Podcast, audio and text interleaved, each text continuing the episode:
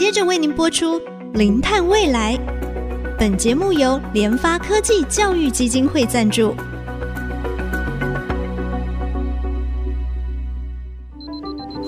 前瞻能源新方向，以科学与科技迈向近零碳排，智慧永续，与您一同开创零碳未来。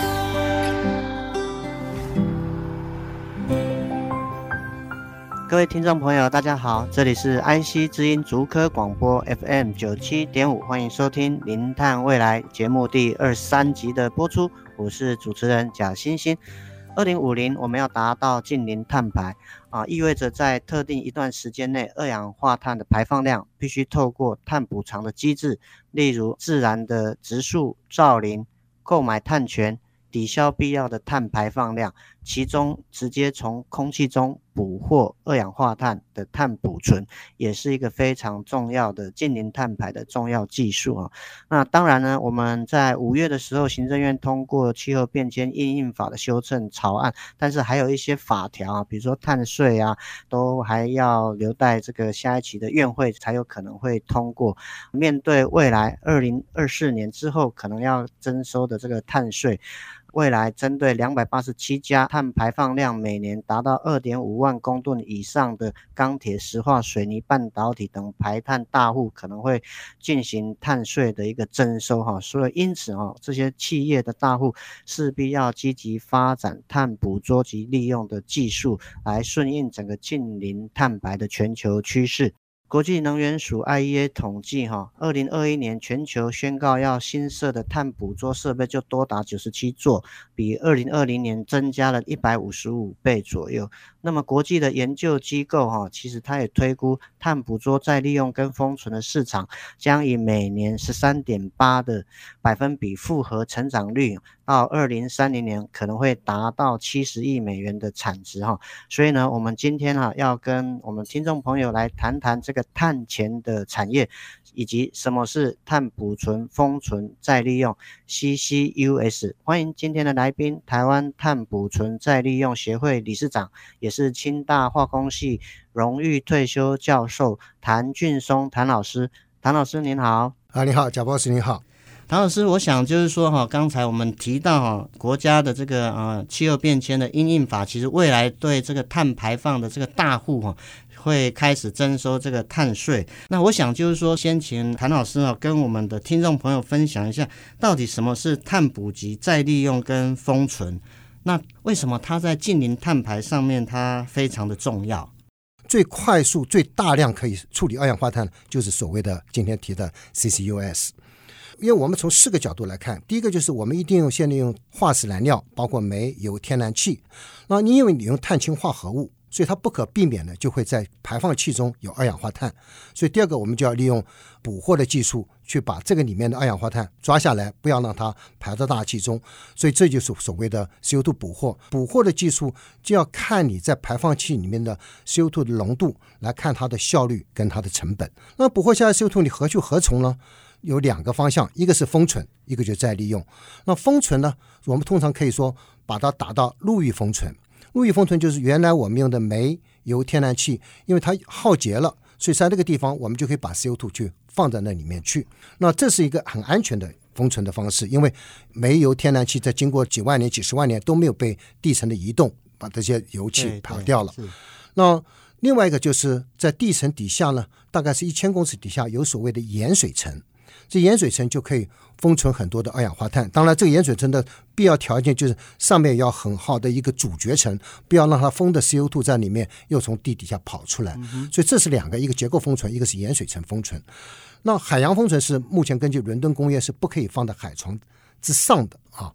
那另外就是所谓的矿物封存，另外就所谓的生物封存。封存，因为你放在地上，总会有一些居民的疑虑。所以安全的疑虑，所以到现在封存的量全世界是非常少的，所以我们就要把这个 CO2 捕获下来 CO2 呢，就要去再利用。再利用就分成两块，第一块是直接利用，可以做饮料，也可以做杀虫剂啦或者防火剂。那现在比较重点的就是放在所谓的超临界 CO2 的绿色溶剂，因为我们 CO2 可以当做一个绿色溶剂。那一般的物质有分为三个项：气体、液体、固体三项。但是当你温度压力超过临界温度、临界压力，我们称为超临界流体项，它是一个很特殊的项，我们称为第四项。这个二氧化碳到了超临界流体项，它就变成一个氢有机项，所以它可以来取代有机物，它的密度也高，最主要它没有表面张力，它的扩散跟萃取都有它的功能，所以这是一个发展绿色溶剂。另外就是发展所谓的植物工厂跟海洋牧场。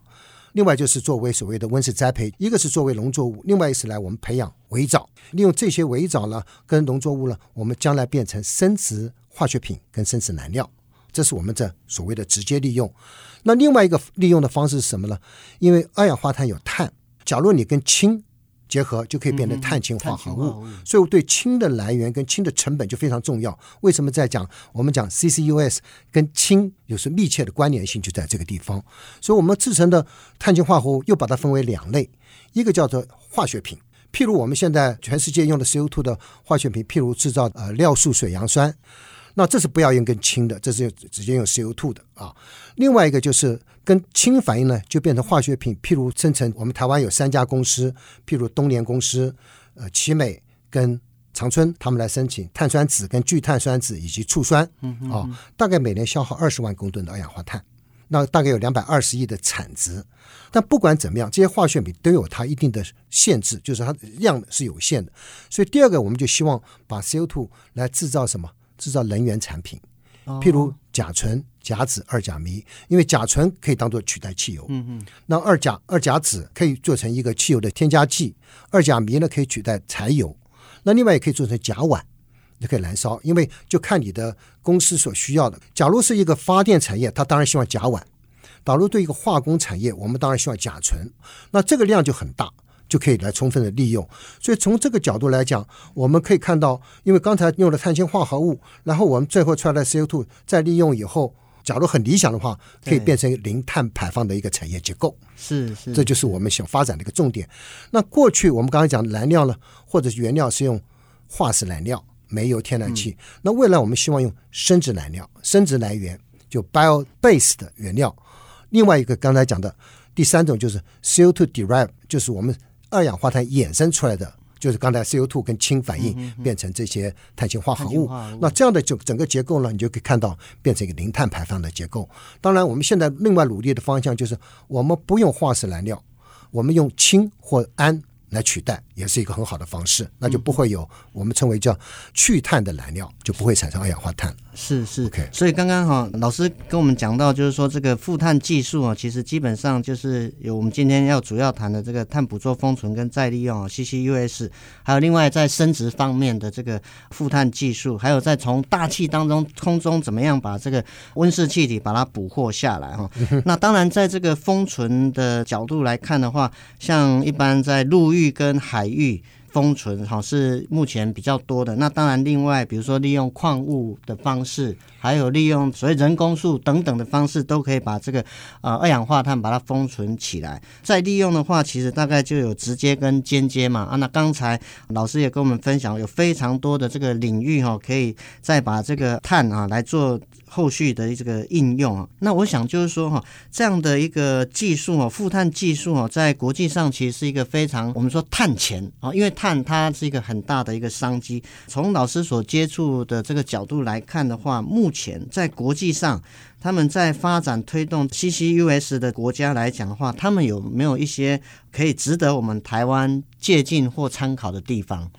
好，因为现在讲的说。我们讲的负碳技术，譬如讲 CCUS，目前的情况之下还是比较花成本的一个技术啊。目前的情况，全世界不讲来制造肥料的尿素跟水杨酸，嗯、大概每年有四千万公吨的二氧化碳被捕获下来，进行所谓的这个封存呢，是真正是去赚钱的。他去做所谓的 EOR，我们称为叫增加油的。产量，因为我们增加油是凿一口井就冒出油，这是第一种。嗯、第二种就在旁边再凿一口井，再灌水进去，哦、那又可以大概挤出百分之十。第三种是灌 CO2 进去，它又可以把再挤出大概十 percent 的油，这个我们称为 Enhanced Oil Recovery，称为 EOR。EOR、啊、是。那这些大概四千万中间，只有两千四百万公吨的二氧化碳呢，是来自燃煤电厂。其他的二氧化碳的捕获呢，都是来自比较容易捕获的来源，譬如天然气的生产，嗯，譬如是氢气的生产，譬如说乙醇的生产，这时候浓度很高，常常超过百分之九十，所以它很容易把它捕获下来，成本比较低，它去做 EOR 就可以，后面驱油它就可以赚钱，这个赚钱它就可以能够涵盖它捕获的费用。但是两百四十万公吨的二氧化碳是燃煤电厂捕获呢，他们也是做 EOR。但是有一家公司在前年跟去年就停止运作了，在 Houston，为什么？为什么呢？因为他在盖这个厂的时候呢，他那时候油价是超过一百块钱美金，可它盖出来是二零一五年以后，油价在前两年下跌到对对二十块钱到三十块钱了，它就花不来了，它就停止运作了。所以你可以看到，做这个自由度捕获是一个很花钱的事情，它连后面可以赚钱的。EOR 他都没有办法让他的这个公司 cover 他的他的这个捕获，所以他其他四千万大概有三千八百万都做 EOR，他是从比较浓度高的 CO2 的来源去捕获的。那我们台湾面临问题，我们台湾没有油田，没有气田，没有煤，我们用化石燃料很多，对不对？将来五十 percent 的燃气，三十 percent 的燃煤，你的二氧化碳浓度很低，燃煤电厂大概是十到十二个 percent 的二氧化碳。燃气电厂三到五个 percent 二氧化碳，你的成本就比现在他们去做 EOR，从这个刚才讲的这些技术里面，燃煤电厂要高三到五倍，嗯，燃气电厂要高到四点五到七倍，所以你可以看，我们将来台湾会面临很大的问题，你要捕获二氧化碳，你的成本高出很多，是是，所以这是我们可以看到目前的情况。刚才您提到的 CCSU 呢，到现在各个国家都还在正在发展。假如真正要封存的话，真正要再利用的话。都还要一段时间，因为现在技术成熟度还不够，不是很高。是是，我们节目哈先进行到这边，我们休息一下哈，稍后再回到我们零碳未来节目的现场。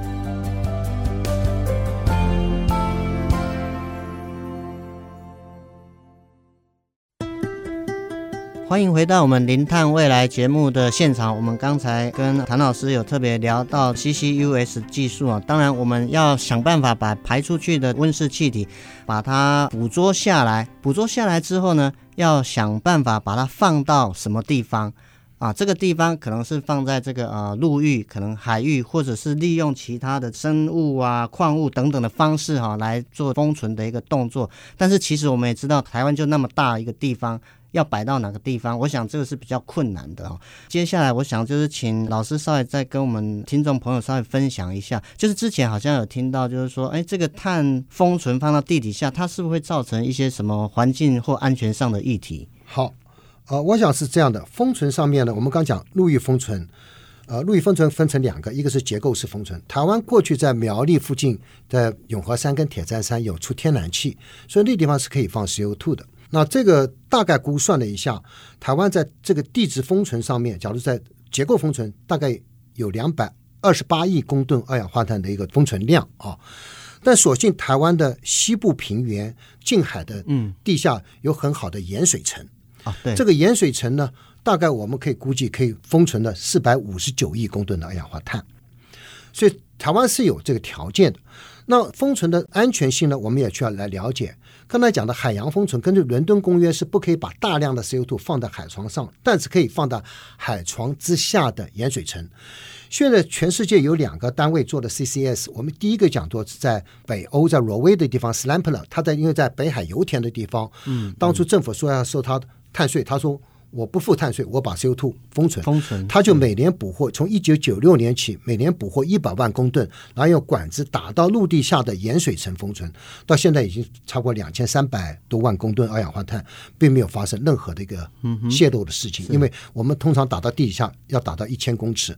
临近的地方，我们讲日本北海道一个詹小木，他在二零一六年每年捕获十万公吨的二氧化碳，驻出三年。到二零一九年，注注出了三十万公吨的二氧化碳，到近海的大概三海里、四海里的地方，一千两百公尺、两千四百公尺地底下去，底下的盐水层，它打下去了。二零二零你看北海道有个六点七级的大地震，对对，结果发现并没有泄漏，结果后来二零二一又一个地震也没有泄漏，所以这两个案例代表注入的盐水层也是算是比较安全。当然，我们在安全考量上，我们必须要有监测，不能让二氧化碳的跑出，这是很重要的一件事情。所以台湾虽然有这个封存条件，但是就是要有监测系统。Okay、是是是，好，所以就是说，我们把二氧化碳把它封存起来的时候，还是要随时监测它的这个状况，要要要经常监测。是老师，那刚才哦，您在分享的时候，其实有提到，就是说碳捕捉的技术门槛相对比较高嘛。那如果说以国外的一个发展经验来讲的话，换从台湾的角度，因为老师你也是科技部近零碳排的一个很重要推动小组成员之一嘛，哈。以台湾来讲的话，我们在 CCUS 现况、未来跟五年、十年的发展。方向是如何？好，我想主持人刚刚提到的 CO2 的捕获技术，为什么讲门槛比较高？因为 CO2 的捕获技术，我们第一个我们要针对你的排放器里面的 CO2 浓度来看。我们刚才讲到，蓝莓含有十个 percent，到现在全世界也不过三百万公吨的二氧化碳捕获量。那燃气几乎都还没有，燃气是三到五个 percent，那只是空气中捕获更低了，三五百个 ppm，, 你这个这个捕获的成本高得不得了啊！另外就是在捕获的技术上面，因为用现在大概都用化学吸收剂，它的稳定度是要经过长期测试，所以通常在这里面我们会分成实验室级的跟试验工厂。试验工厂大概每天捕获一吨到十吨，再走到示范工厂，示范工厂每天要捕获五十吨到五百吨，大概是一点八万吨一年到十八万吨一年，然后才能走到商业化，每年捕获一百万公吨。所以目前全世界大概都还走到示范工厂的初期。还没办法走到很大的，因为商业化虽然有，但是因为我们提到了，在美国德州的地方，它很多的过去是用捕获它去做增加驱油，结果 EOR，结果它现在都停了，因为它入不敷出。所以我们呢就希望能够门槛很高，希望技术继续提升。所以 IEA 说到二零三零年的时候，希望每一吨的捕获的费用呢能够降到四十五块钱。二零五零年希望降到三十六块钱，显然现在的成本是比较高。那我现在为什么比较会觉得有机会？因为自从去年的我们称为世界缔约国大会，对，COP 二十六以后，二十六以后，因为它定定的一个很重要的这个项目就是未来的温度变化要在一点五度，一点五度，摄氏一点五比两度是更更更严更严格。所以国外很多的公司国家就跳进来加速这个减碳，所以就 CCSU 的设备呢增加了非常非常的多。所以我认为，你经费一有，设备一有，我们的技术就可以突破，将来就有机会在这上面可以有一些发展。那台湾现在还是目前的还是一个起步阶段。譬如讲说，现在的情况之下，中火台中火力发电厂准备要招标，要一年要两千吨的二氧化碳的捕获，两千吨微乎其微，因为台湾一年放出二点六亿公吨二氧化碳，而且两千吨只能在一个试验工厂，没有到示范工厂，还没有。那台湾现在问题在这里，就是台湾没有地，所以你要找地，要再经过环评，再经过设计，再经过新建，再让它操作，至少四年的时间。而二零三零年，我们定的一个目标是要四百万公吨的二氧化碳这个捕获，呃，有点困难度。当然，我们清大有做一些，在我们有过去在中钢，在这个台塑麦寮，跟现在在长春。这个大发厂都有做一些试验工厂，那我们用的技术是跟国外稍微有点不同啊。那我们也认为我们的效率跟国外对比起来还算是不错的，因为把国外的资料收集起来。那中钢跟台塑呢，因为当初补货量不太大，所以现在都停了。那不货下 CO2 何去何从不晓得，对不对？是。那所以在这里面，我觉得我们必须要很快的在这个里面，我们目标先有了，我们怎么样能够加速进行啊？这是我觉得产学研界都必须要共同努力的。是是，老师刚特别有提到，其实我们看到这个，虽然说 CC 呃 US 其实是一个全球一个非常重要的发展方向，其实它里面相对还有非常多。在技术，在整个发展的策略，还有产官学研的这样技术的共同提升，可能才有办法把这个成本然后再降低嘛，哈。那当然，我想就是说，最后我们从台湾这个角度上面来看的话，其实刚刚老师提到，其实我们国家的目标在未来二零三零、二零五年这个碳捕获量，其实我们要达到一定的额度，可是看起来像其实是好像是没有办法达到这个目标。那我们要怎么样来抢救？好。当然了，现在情况之下，我觉得我个人来看，就是 CCUS，我们必须要从四个方向来走。第一个是要确定目标，台湾这个一直到三月三十号禁令路径里面才定定目标，对，但是没有定定各产业应该他的负的责任，所以产业也也要有目标。你有了目标，第二个就是要要有一个相对的配套措施。对政府来讲，包括你的政策、你的法规、补贴政策、你的税负减免、抵减。刚才讲的碳费，还不是说碳税，碳税只是碳费而已。哦，碳费是现在是每一吨一百块钱到三百块钱，还没有定。所以这个我们要要确定下来。那第三个就是我们要看技术，因为台湾到底我们的研究能力是有限的，所以我们要。择其中重要的技术去发展，要根据所谓的 LCA，就是所谓的生命周期评估，以及这个 TEA，就是技术跟经济的分析，来决定我们的技术，我们全力下去，而不是雨露均沾，每个技术都去发展。想要做对，好吧？那最后就是我们要评估，过一段时间我们要评估这个政策、法规、补贴政策、技术有没有达到我们减碳的效果，是要做一个滚动式的调整。是看起来哈，我们未来真的是要抢救哈，抢救我们这个碳捕获的技术啊，需要我们第一个当然目标很清楚，目标大方向有了，可是细项各个产业的目标到底是什么？第二个呢，政策、法规、税负等等哈，其实都需要一并的这个考量。那当然，其实老师刚刚有特别提到那么多的技术，那么多的方向，我们不可能说我这个也要做，那个也要做。其实我们台湾相对在研发的。资源其实是有限的，怎么样找到那个 key 关键的这个技术，朝这个方向来做未来在碳捕捉、碳封存跟再利用的一个发展，其实我想是我们国家未来一个非常重要的一环哈。今天呢，节目呢就稍微先进行到这边哈。我们非常高兴啊，谭老师跟我们谈到什么是碳捕捉、碳封存，还有它相关国外的一个技术哈，还有发展的一些瓶颈，以及我们可能未来的一个方向。我们的节目哈，除了在 i 西之音的官网 AOD 可以随选随听以外啊，我们也同步在 Apple Podcast、Google Podcast 上线。欢迎朋友上 Podcast 搜寻“零碳未来”，记得按下订阅，不要错过我们每一集精彩的节目。再次谢谢我们今天的来宾，节目进行到这里，感谢大家的收听，我是贾欣欣，下次我们同一时间再会。本节目由联发科技教育基金会赞助播出。联发科技教育基金会邀您一起响应近零碳排，以知识驱动更好的未来。